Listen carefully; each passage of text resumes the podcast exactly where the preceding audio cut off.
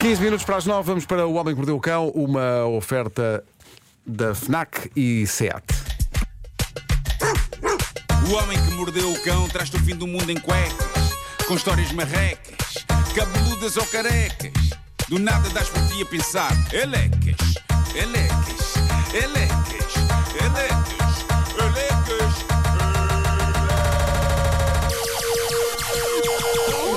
O homem que mordeu o cão o do mundo em cuecas, elecas.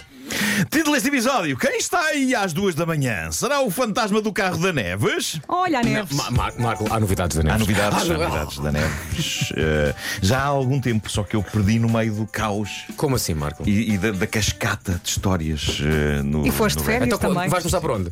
Por outro lado. Ah! Ver bem o sítio onde uma pessoa se mete nas férias. Eis uma lição da manhã. Está numa história que foi trazida ao Reddit do Homem que Mordeu o Cão por um ouvinte que assina Snoo Crickets 378. Passou-se há uns 15 anos com a família da mulher dele, numas férias que foram passar ao Algarve. Diz ele, a família Silva, constituída por pai, mãe, filho, filha e cão, como tantas e tantas famílias por este país fora, decidiu naquele ano ir passar as suas merecidíssimas férias em família a Tavira, no Algarve. Ahm, duas semanas para passar de papo para o ar em família. Felicidade. Para tal, e isto numa altura em que a internet ainda não era bem o que é hoje, a marcação da casa foi feita por telefone a partir de um anúncio no jornal com alguém que os meus sogros não conheciam de lado nenhum e com fotografias enviadas por e-mail a ilustrar a referida casa. Portanto, não havia Air- Airbnb. Há 15 anos Air- Airbnb era um sonho. Ah, e, portanto, este processo ainda implicava partes analógicas, tais como encontrar anúncios em jornais. Lembram-se de jornais? Papel! Incrível. Bom, eh, diz o nosso ouvinte: marcação feita, 50% do pagamento também efetuado e ala para o Algarve gozar as tão merecidíssimas férias. Assim foram, diz ele.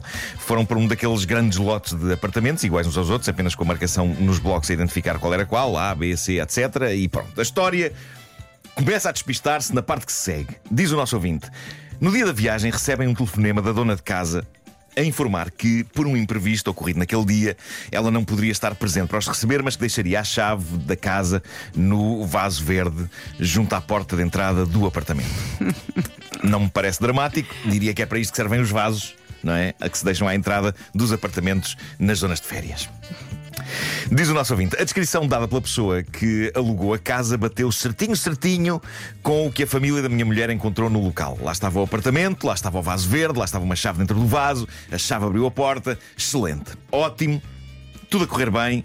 Ao entrar em casa, no entanto, algo não parecia estar certo. A casa batia certo com o descrito, mas não era exatamente como mostravam as fotografias, nomeadamente na decoração e disposição dos móveis. Além de que parecia que os anteriores inquilinos tinham deixado a casa toda desarrumada, com todos os produtos de higiene na casa de banho, toalhas a secar, camas feitas à pressa, loiça a secar no escorredor, etc, etc. Realmente as pessoas são cá umas porcas. Realmente. Disseste, disseste os antigos, antigos inquilinos, não foi, Nuno? Sim, sim, Sim, sim. os anteriores Alguém não fez check-out. sim, Mas sim. antigos no sentido de ter lá estado de manhã e ter ido para a praia. é o quão antigos são. Bom, É para aí que a eh, história vai, meu caro. Nada que nos vá estragar as férias, pensaram eles, diz o nosso ouvinte. A lógica foi: malta, vamos arrumar isto tudo, deitar fora tudo o que esteja a uso, Ah, deitaram coisas fora. fazer as camas de lavado. Mas e também, olha, depois onde cabem quatro, cabem falamos oito. com a dona, falamos com a dona a relatar o sucedido. Isto no Airbnb já era uma má crítica, não é?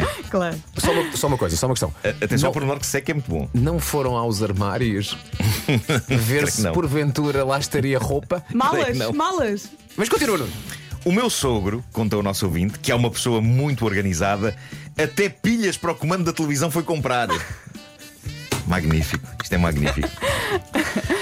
Finda a dolorosa tarefa de limpezas, pá, que maneira belíssima de começar umas férias a limpar uma casa inteira ali no duro. Finda a dolorosa tarefa de limpezas, finalmente instalados, foram todos jantar fora e regressaram para a casa de férias para uma boa noite de sono. E pronto, a história termina aqui. Obrigado e bom dia. Foi tão gira essa história, Nuno. Claro que não termina aqui. Por quem me tomam? Diz o nosso ouvinte. É então que, por volta das duas da madrugada, esta história se torna digna de ser contada. Quando todos estavam a dormir, alguém entra em casa, acende a luz e grita a plenos pulmões: Quem é que está aí? Eu adoro isto. Isto é um momento fanfã, não é? Um momento fanfã. Há sempre um momento fanfã nestas histórias. Diz o nosso ouvinte: acabara de entrar uma nova família dentro de casa. E não, não era mais uma família que tinha alugado aquele apartamento. Eram sim os donos e moradores daquele apartamento.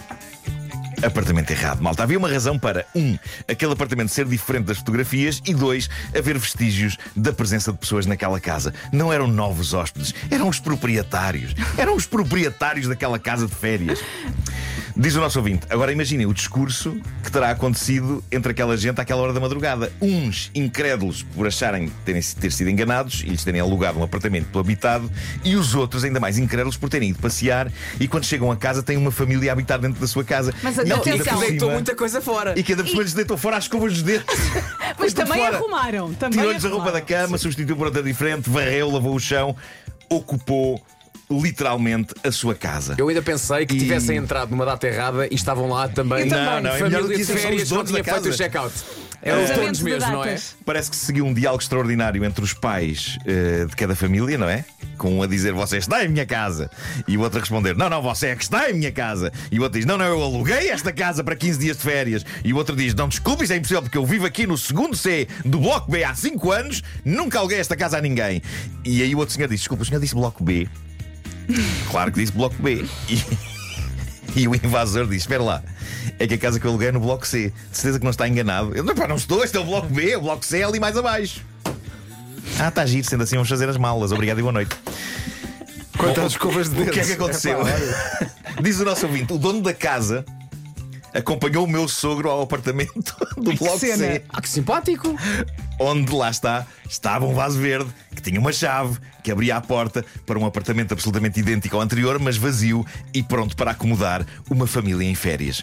Um apartamento certamente igual ao que estava nas fotos que tinham sido enviadas por e-mail.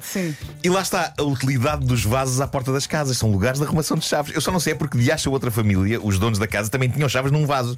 Eu sinto que ao falar disto estou a estimular gatunos que nos ouvem a vasculhar vasos, Vasos. em busca de chaves. Pelo simples não, eu peço aos nossos ouvintes que retirem todas e quaisquer chaves de casa que tenham dentro de vasos à entrada das, das, E das também suas debaixo do casas. tapete. Ó Marco, vasculhar também. vaso será vasulhar? Vasulhar, eu acho que mais valia para poupar tempo, não é? Vasulhar. Ah, é então que, conta o nosso ouvinte, às duas e tal da manhã se procede à amorosa tarefa de transportar tudo de uma casa para a outra. Inclusivamente, pá, eu adoro este detalhe, inclusivamente as pilhas do comando da televisão.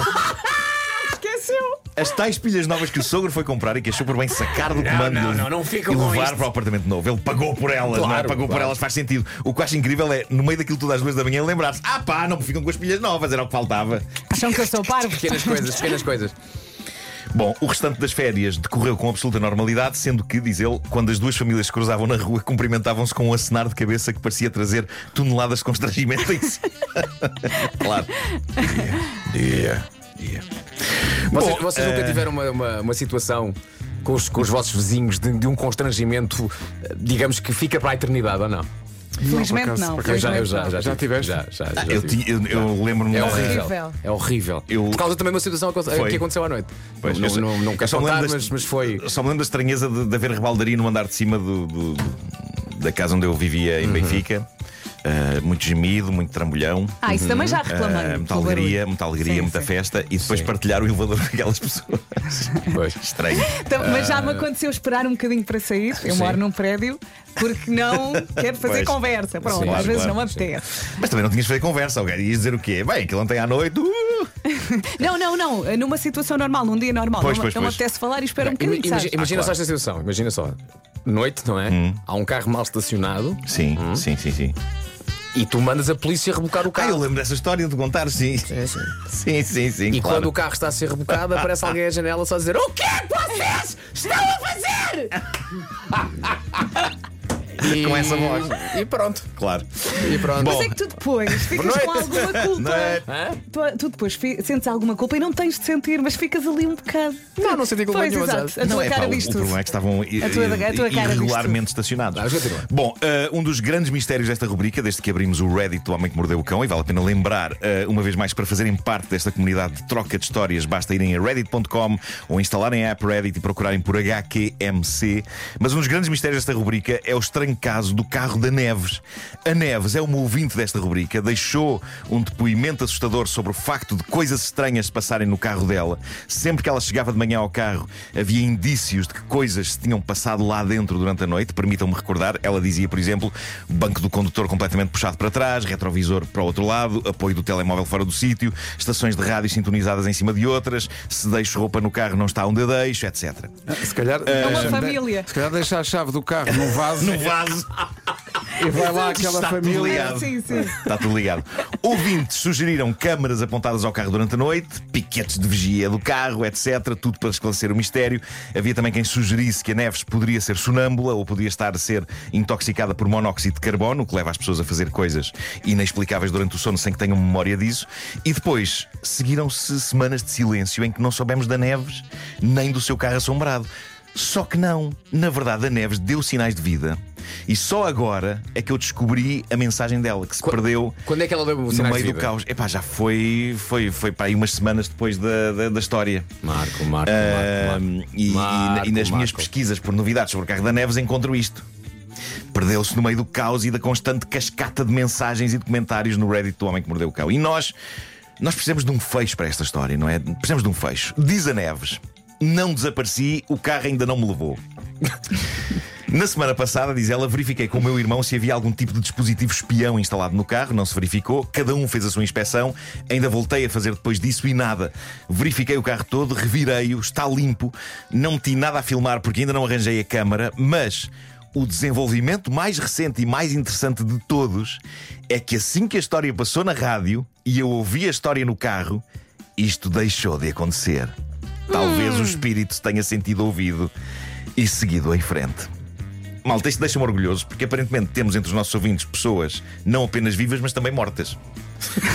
Ou seja, a audiência da comercial pode ser ainda maior do que é. E E eu acho que nós devíamos começar a pensar. Infelizmente nós não conta mas para o barem. Faleceu. a Marco Ah, testa, mas a Marco testa ligar para o outro lado. Eu exijo que a Mark Test inquira pessoas como as minhas duas avós.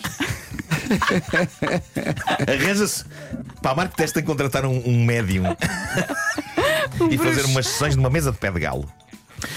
Eh, e, e pronto. eh, eu tenho a certeza. Eu tenho a certeza que elas ouvem isto através das antenas que há no, no- paraíso, não é?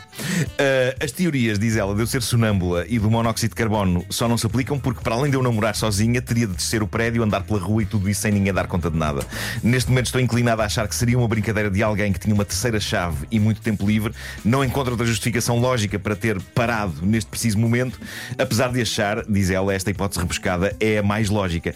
Será, mas não explica o facto disto acontecer noutras zonas do país onde esta nossa ouvinte ia. A não ser que seja uma pessoa que tem tanto tempo livre que é atrás dela nas viagens. Sim, pode Para ser um prosseguir- ex-doido. doido, Para ah? prosseguir a assombração. Pá, não sei, mas pronto, desde que isto foi contado na rádio, parou. Ah, portanto, algo aconteceu. Alguém ouviu. Pois. Possivelmente o responsável está a ouvir neste momento. Está aí alguém? Se sim, bata na mesa. Querem que eu vá buscar uma velinha? O homem que mordeu o cão traz-te o fim do mundo em cueca. O Homem que Mordeu o Cão foi uma oferta FNAC.pt, uma janela aberta para todas as novidades e também uma oferta Seat Arona Wave, agora com oferta de mais 3 mil euros pelo seu carro usado.